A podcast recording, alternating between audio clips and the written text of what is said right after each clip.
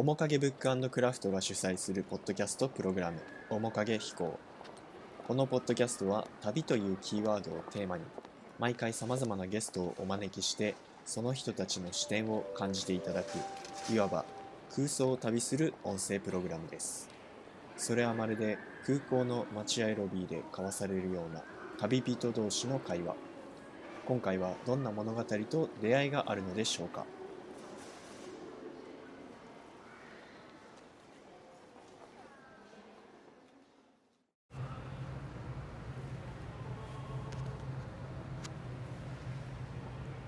今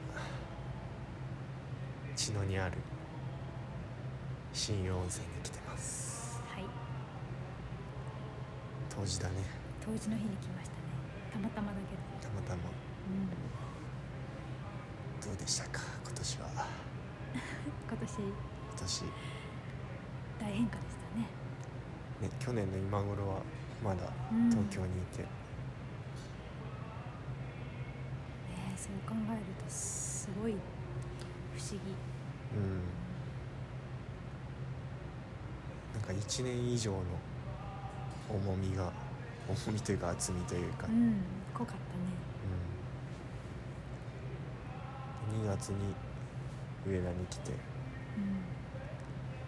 4月にた金沢のタウンズフォークコーヒーで「ポップアップやらせてもらったりとか。うんでもそれもまだ今年っていうのが驚きだけど。ね。ずっと前みたいな。うん、ね、でそこから自分たちのお店を徐々に進めつつ。そうだね。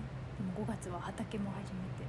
そうだ畑そうだね。畑始めて。畑始めて。私は田んぼのお手伝いをしたり。うん。して。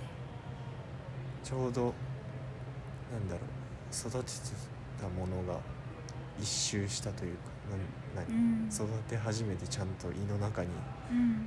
全て完結してうん。ちょうど今日ねほうとうを作ってうん。最後人参を育ててたんだけどうん。まだ完成ではないけど無理やり入れたいから昨日取ってきて人参とかぼちゃと里芋。里芋と。で入れ忘れたけど本当は大根もあったんだけど、うん。でもなんか改めてなんて言うんでしょうね、まあ、このえっ、と面影飛行は旅についていろいろ話をしていこうという趣旨で始まってるんですけど。続いていくんですね。続いていきま面す、影飛行は。うん、いろんな、まあ、ゲストというかいろんな人の、その思い出の旅についてうん。話を聞いてみたりとかうん。というのもうん。なんか人の視点をこう広げるなんか要素って3つしかないらしくて。っていう人がいるんだけどそうそういうふうに言ってる人がいるんだけど、うん。三つ。3つあって。1つがえー、と読書。本。うん。で2つ目がうん。旅、うん。そして3つ目が人。うん。人との出会いと。か、うん。まあ、そういうのがあると、うん。こうなんか自分の選択肢の幅が広がるというかうん。視点が広がるっていうなんかきっかけとなるうん。この3つの要素のうちやっぱり面影では、うん。なんかその旅的な要素を何かしらで入れたいなっていうところで、うん。そうだね。お互い旅好きだしね。そう。だから面影飛行みたいな感じでちょっと妄想なトリップなんだけど。なんか面影飛行って聞くと私米米クラブを思い出しちゃうんだけど。それはロマン飛行でしょ。そう。かはいなんかでもなんか本当にそういう結構さ俺も一時期あのよく北欧を中心にうん。何旅をしてたんだけどさ。うん。その北欧間も飛行機で全部移動してたからうんたった1時間ぐらいのなんだろう飛行前のうん。なんかゲートで待ってる時とかのうん。もう予定ははい決まってるから、うん。あの人とどういう話するかなとか、うん。いろいろ考えてるその時間がすごい楽しかったなと思って、うん。今なんかその出発地点に立ってちょっと待たされるってことあんまないからさ。飛行機はやっぱ飛行機が登場できるまでうん。時間があるし。うん。なんかその時の心境みたいなのってすごいうん。自分にとって大事だったなってなんか改めて思ってて、あの登場時間までの空白の時間がね。そうそうそう。わかるわかる。またの乗ってる時間も結構ね、いろんなことを考えたりとか。うん。あと国内線だと周り日本人だけど海外のうん。例えば国内線とかうん。だと本当にアジア人1人しかいないとかそういううん時もあって、うん。なんかそこもすごいマイノリティを感じる反面、うん。なんかもう自分自身と見つめ合ううん。のがすごい面白かったなと思って、でこの面影飛行はそんなちょっと旅する気分うん。のことを、まあ、いろんなゲストを呼んでうん。話ができたらなと思ってます、ちょっと非日常な時間ですね。そうそうそう。う、ん。うんいいと思います。いいと思いますか？ねでなんかそこからまた新しい発見があるだろうしね。うん。旅を。旅旅をテーマに話していいんですか？私も。をあなんかいいっすよ でちょうどね茅野にいるからさ、うん。私も20代の頃から結構旅行が好きで、うん。まあ大学も観光学専攻してたし、うん。こう一人でフラッとね国内も海外もいろいろ行ってきてて、うん。でな中でも長野がすごい好きだったからさ、うん。松本とかうん。あとここの諏訪とかも好きで、まだ南進の方は行ったことないけど、でその中でやっぱ結構印象に残ってるの訪諏訪の旅で、うん。いつ行ったもう覚えてない。5, 5年以上前なのかなそれは。もう社会人になってから行ったの？うん、行って、その頃からなんか諏訪信仰が好きで、うん。諏訪の諏訪大社行ったりとか、そういう縄文のちょっとにゆかりのある場所巡ったりとかするのが好きで。行っててでその諏訪に一回一人で行った時に上諏訪駅か下諏訪駅か忘れたけどあの駅前のバスの停留所の地図みたいなのがあってうん。うんうんそこにね山の神っていう停留所があった すごいそのまんまだね。山の神。ですなんかそこがすごい気になって全然観光地でも何でもないんだけどうん地元のコミュニティバス乗って、うん。そこの山の神っていう停留所を目指して一人で行って、そこに何が山のかうん、なんかね乗って結構ぐんぐんぐんぐん山の方を登ってくんの？そう。登ってってで降りた山の神で降りたところにうん。ポツンと神社があって、そこが山の神だったんだけど。何神社？何神社だからもう山神社みたいなそういう感じで。名もなき神社名もなき神社。だへーけど、まあ私結構神社とか行くのが好きだから、うん。そこもお参りして、うしばらくそこの神社で佇んでて、うん。はあってそこの木とか見上げたり空気吸ったりとかしてこう癒されてでそこからまた駅に戻るまでの時間があるから、うん。一応その時間まではちょっと周りを散策してたんだけど、うま、周りは全然もう民家が立ち並ぶ集落って感じで,、うん。でその辺をこうでその辺も結構こう坂が多いからさうん。ちょっとこう階段とか登ってってうん。見晴らしのいいところに出たのね。でそこからぐるーって見渡したらその山の神がある場所が、なんか自分の中で直感的にうん。山とうん。人の住む場所のなんか境目っていうか,、うん。なんか境界な感じがすごいして、うん。でなんか自分の中でそのはって気づいた瞬間がすごい印象に残っててあその境ここは境界線なんじゃないか。あここ境界だなみたいな。なんとなくそのやっぱその土地の空気とか、なんか場所が持ってるものを感じることが自分の中の旅の醍醐味であなんだろうな。だから人と感覚的なもの。そうだね。感覚的になものだしだからあんまり人とは一人旅の方が好きだし、うん。観光名所とかはあんまり行かないし、うん。結構そういう街の中をぐるぐる歩くだけで満足しちゃうんだけどなんかそれがこのちょっと今日今一冊の本が。おすすめしたい本の中にもねうん。すごい、なんていう本ですか？えっと「途上の旅」っていう、途上の旅。うんあの若菜明子さんっていううんうん。方が書いた旅の随筆集で。うでここのね初め初めにのところに、ちょっと読んでもいいですか？はい。すぐ終わるんで。うん。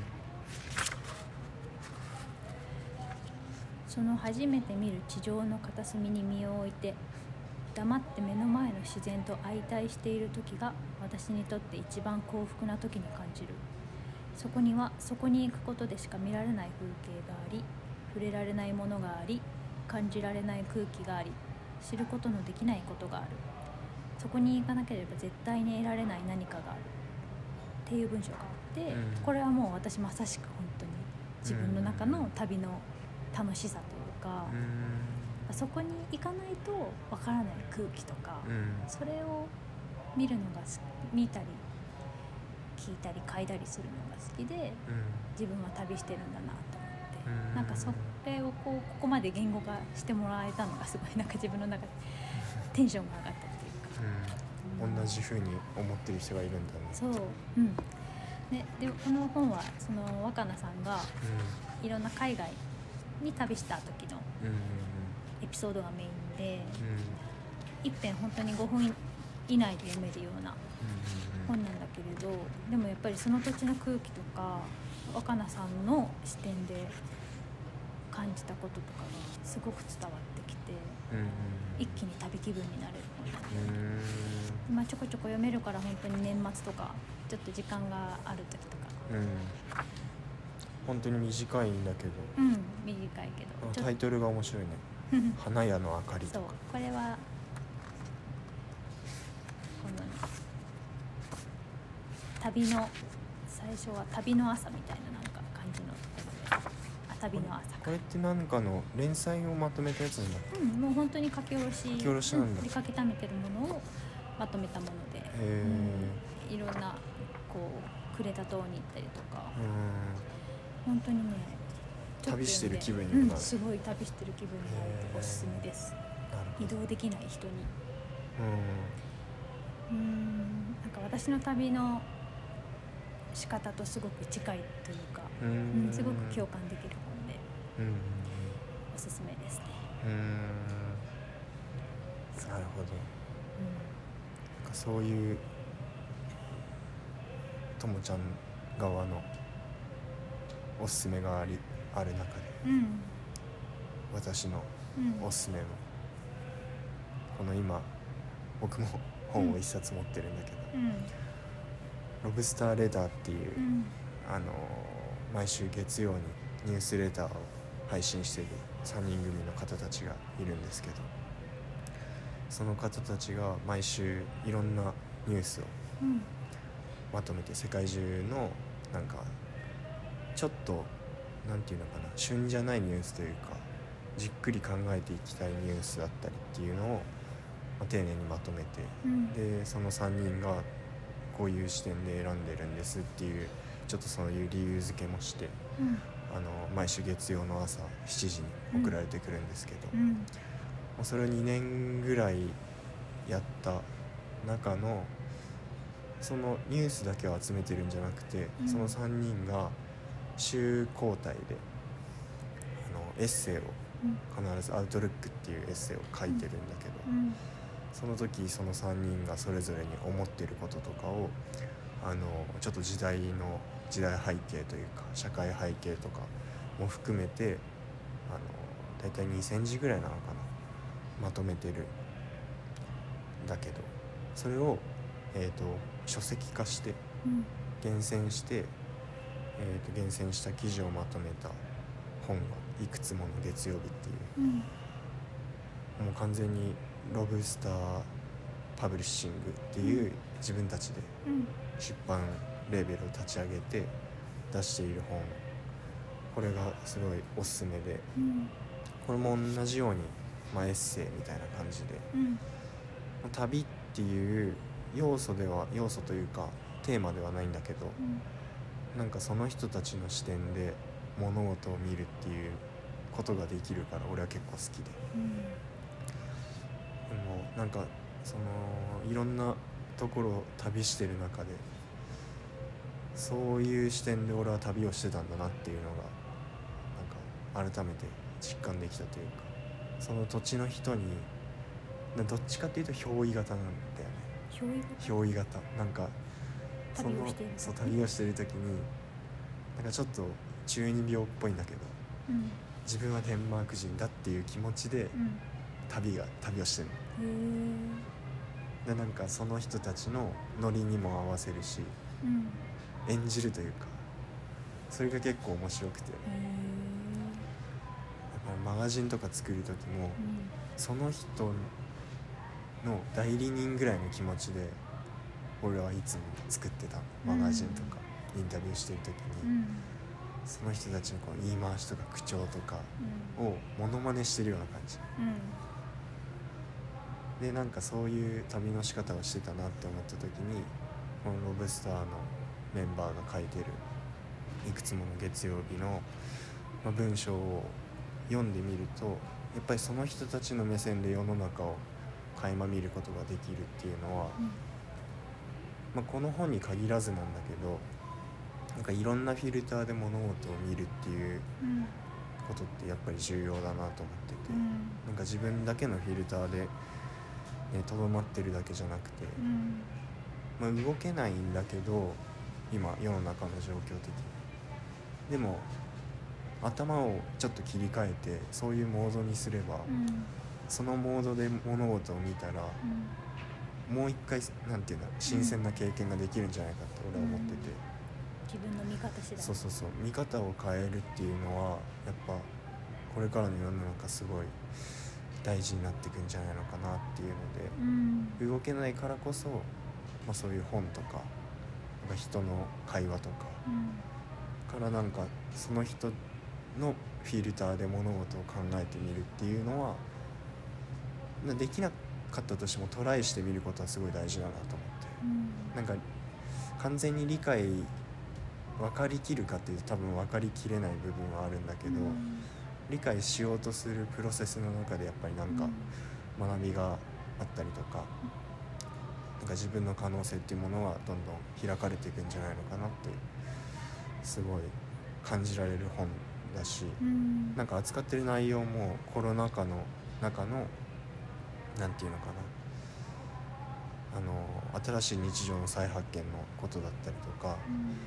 まあ、そういうちょっと今の社会的な流れを組んだ文章もあればなんか好きな映画の話とかうん。なんかそういうのもちょこちょこ間に入ったりとか、うん。なんかね書いてあること出てくるキーワードとか分かんないことがあるんだけどそれ調べるだけで、うん。あこういう映画があるんだとか、うんなんかそうじゃあ見てみようとかなんかそういうちょっと広がっていく感じがすごいするんだよね。うん。ねだからなんかあのジェンダーマイノリティとかそういう話も書いてあるし、うん。自分がそういうところに接してない人でも、うん。なんかそういうフィルターをフィルターを通して世の中を見てみると、うん。あのなんだろうもうちょっと周りの人たちにも優しくなれるのかなっていうので、あのもう一回年末にかけて読みたいうん。なって自分も思うしぜひ皆さんにお勧めしたい本の一つ。うん。そうだね。なんか旅もそうだしそういった人の考え方とか生き方を知るっていうのもやっぱり自分のフィルターが一回フラットになるというか、ね、うん。うん。自分の考え方とか固定観念柔らかくしないとできない、そうだね。うん、でも大事なことだうよね。ん。なんかそのプロセスの中で自分と向き合うっていうのがあるのかもね。自分と向き合おうってなんかするとちょっとやっぱ苦しかったりするけど、うん。なんか他の人の目線で考えてみた時になんかちょっとのズレとかからやっぱ自分はこうなんだって理解できたりとか、うん。で面影も内省とかさうん。自分に立ち返るとかなんかそういうキーワードをすごい大事にしてるけど、うん。なんかねそういうのを、まあ、プロダクトだったり僕らからのなんか提案だったりとか,、うん。なんか手ふと手にした本の中からそういうのを感じてもらえるとうん。いいなと思ってて、うん。なんかショップを作ったんだけどお店っていう役割よりもどっちかというとメディア的な立ち位置なのかなと思ってて、うん。媒体。何かとあなたが出会うための場所。っうんていう位置づけが大きくて。うんインスタグラムの投稿にもこの前載せたけど。畑とかねなんかそういうところまで拡張できれば面白いなとそうだね。ファーム面影ファーム。自分たちのやりたいことを。そう。なんかやっぱり土触ってたりとかね、うん。体を動かして何かを自分で生み出してまあ自分でもそれも生み出してないんだけどさ。うん。なんかその生まれてく瞬間を見られるってすごい豊かだなってこの1年畑をやっててうん。感じたから。うん。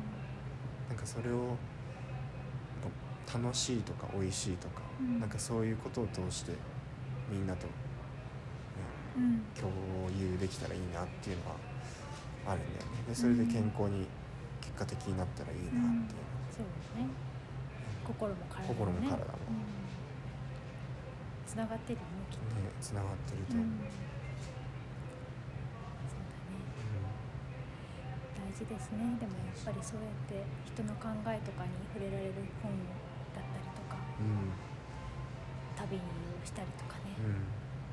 私たちにとってはすごい大事だ大事なんだよ、うんとどまってるとやっぱりよどんできちゃうから、うん。なんか流れたりうん。循環したりとかっていうのはキーワードかもしれうん、一旦整理したりとか、ない、うん。掃除したりとか整えたりとか、うん、自分たちが心地いいことをやってるもんね、そうだね。